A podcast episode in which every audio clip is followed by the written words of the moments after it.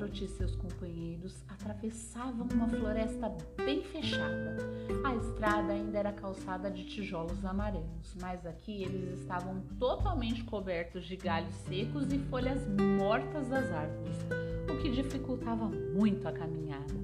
Havia poucos pássaros nessa parte da floresta, pois os pássaros preferem sempre terreno aberto, onde encontram mais sol mas de vez em quando ouvia um rugido grosso vindo de algum animal selvagem escondido entre as árvores. O som fazia o coração da menina bater mais depressa, porque ela não sabia de onde vinha, mas Totó sabia. Chegou mais perto de Dorothy e nem mesmo latia em resposta. E a menina perguntou ao homem de lata: Quanto tempo até sairmos da floresta? Não sei dizer, foi a resposta. Eu nunca estive na cidade das Esmeraldas. Meu pai foi lá uma vez, quando eu era menino, e me contou que era uma viagem longa para uma região perigosa e que a paisagem fica linda quando chega perto da cidade onde Oz mora. Mas com a minha lata de óleo não tenho medo e nada pode ferir o espantalho. Então, você ainda traz na testa a marca do beijo da bruxa boa, que protege você de todo mal. Mas e Totó? perguntou a menina ansiosa. Como vai se proteger? Nós é que vamos precisar proteger o cachorrinho. Se ele correr para algum perigo, respondeu o lenhador de lata. E assim que ele acabou de falar, ouviu-se um rugido terrível saindo da floresta e no momento seguinte um leão imenso pulou para a estrada. Com uma patada, ele fez o espantalho sair rodopiando até a beira da estrada e em seguida tentou cravar as garras afiadas no homem de lata. Só que, para a grande surpresa do leão, não conseguiu arranhar nem a lata, apesar de ter derrubado no chão o homem que ficou parado. O pequeno Totó agora precisava enfrentar diretamente o inimigo. Saiu correndo e latindo para o leão. E a fera já abria a boca para morder o cachorrinho quando Dorothy, com medo de que Totó fosse morto e sem pensar no perigo, correu para a frente e deu o tapa mais forte que conseguiu no focinho do leão enquanto gritava: não se atreva a morder o totó, que vergonha! Um animal enorme como você tentando morder, um pobre cachorrinho. Eu não mordi ninguém, respondeu o leão, enquanto esfregava com a pata o ponto do focinho onde Dorothy tinha acertado seu tapa. Não, mas bem que tentou, respondeu ela. Você não passa de um grande leão covarde. Eu sei, disse o leão, baixando a cabeça de vergonha. Eu sempre soube, mas o que eu posso fazer? Não sei. E pensar que você deu uma patada num homem recheado de palha como o pobre espantalho? Ele é recheado de palha? perguntou o leão surpreso enquanto Dorothy via o espantalho no chão. Pô-lo de pé e lhe dar uns tapinhas para restaurar as suas formas. Claro que é recheado de palha, respondeu Dorothy, que ainda estava furiosa. Por isso é que foi tão fácil assim de derrubá-lo, comentou o leão. Fiquei impressionado quando vi rodopiando daquele jeito. E o outro também é recheado de alguma coisa? Não, disse Dorothy, mas é feito de lata. E ajudou o homem de lata a se levantar. Foi por isso que ele quase me fez perder a ponta das minhas garras, disse o leão. Quando elas arranham a lata, um arrepio me correu pelas costas. E que animalzinho é esse que você gosta tanto? É o meu cachorro Totó, respondeu Dorothy. É feito de lata ou recheado de alguma coisa? perguntou o leão. Nenhum dos dois, ele é um é um cachorro de carne, disse a menina. Ah, animal interessante, me parece muitíssimo pequeno, agora que eu estou vendo melhor. Para pensar em morder uma coisinha dessa, só mesmo um covardão como eu, continuou o leão entristecido. E por que você é covarde? perguntou Dorothy, olhando admirada para o animal, porque ele era imenso, quase do tamanho de um cavalo.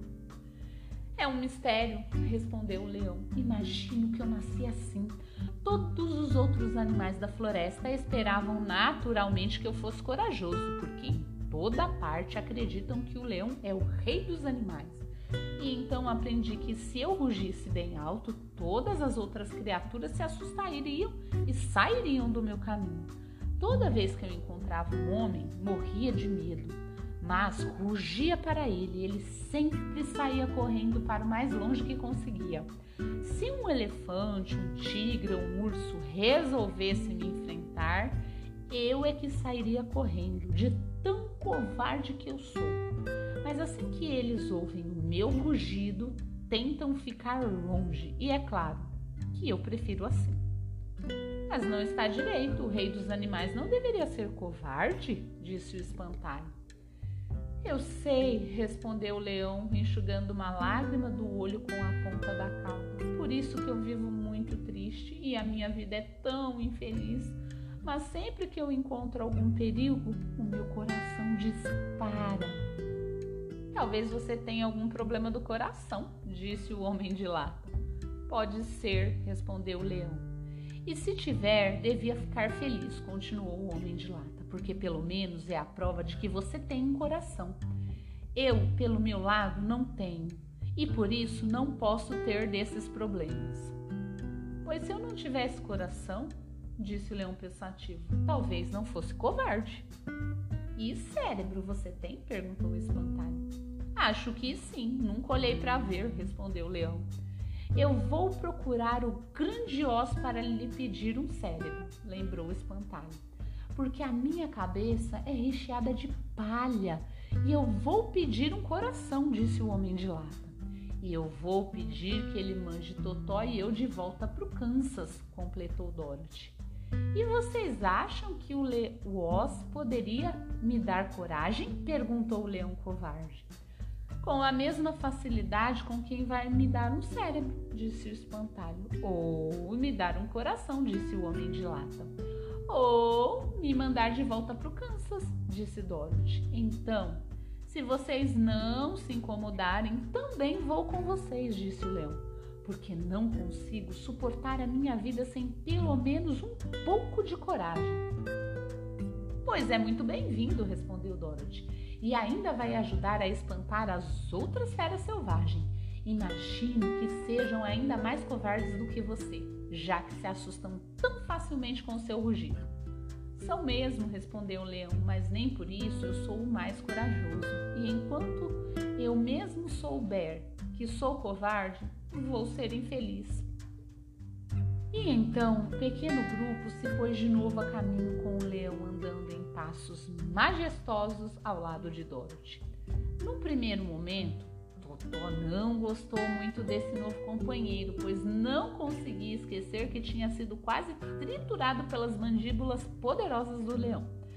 Mas, dali a algum tempo, ele ficou mais à vontade e pouco depois Totó e o leão covarde ficaram bons amigos. Durante o resto desse dia, não houve mais nenhuma aventura para perturbar a tranquilidade da viagem. Num certo momento, o homem de lata pisou num besouro que caminhava pela estrada e matou a pobre criatura. E isso deixou muito infeliz, pois sempre tomava o maior cuidado para não ferir nenhuma criatura viva. Pelo resto do caminho, ele derramou muitas lágrimas de tristeza e arrependimento. As lágrimas corriam devagar pelo seu rosto, passando pelas juntas da sua boca que ficaram enferrujadas. Quando Dorothy lhe fez uma pergunta, o homem de lata não conseguiu mexer o queixo porque suas juntas tinham enferrujado. Ele ficou muito assustado e fez gestos para Dorothy pedindo que cuidasse do problema, mas a menina não entendia. O leão também ficou intrigado com tudo aquilo, mas o espantalho pegou a lata de óleo na cesta de Dorothy e lubrificou o queixo do homem de lata, que dali a pouco já era capaz de falar tão bem quanto antes.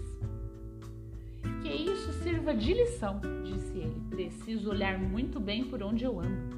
Se matar outro besouro ou qualquer inseto, vou chorar de novo e as lágrimas enferrujam meu queixo, não deixando que eu fale.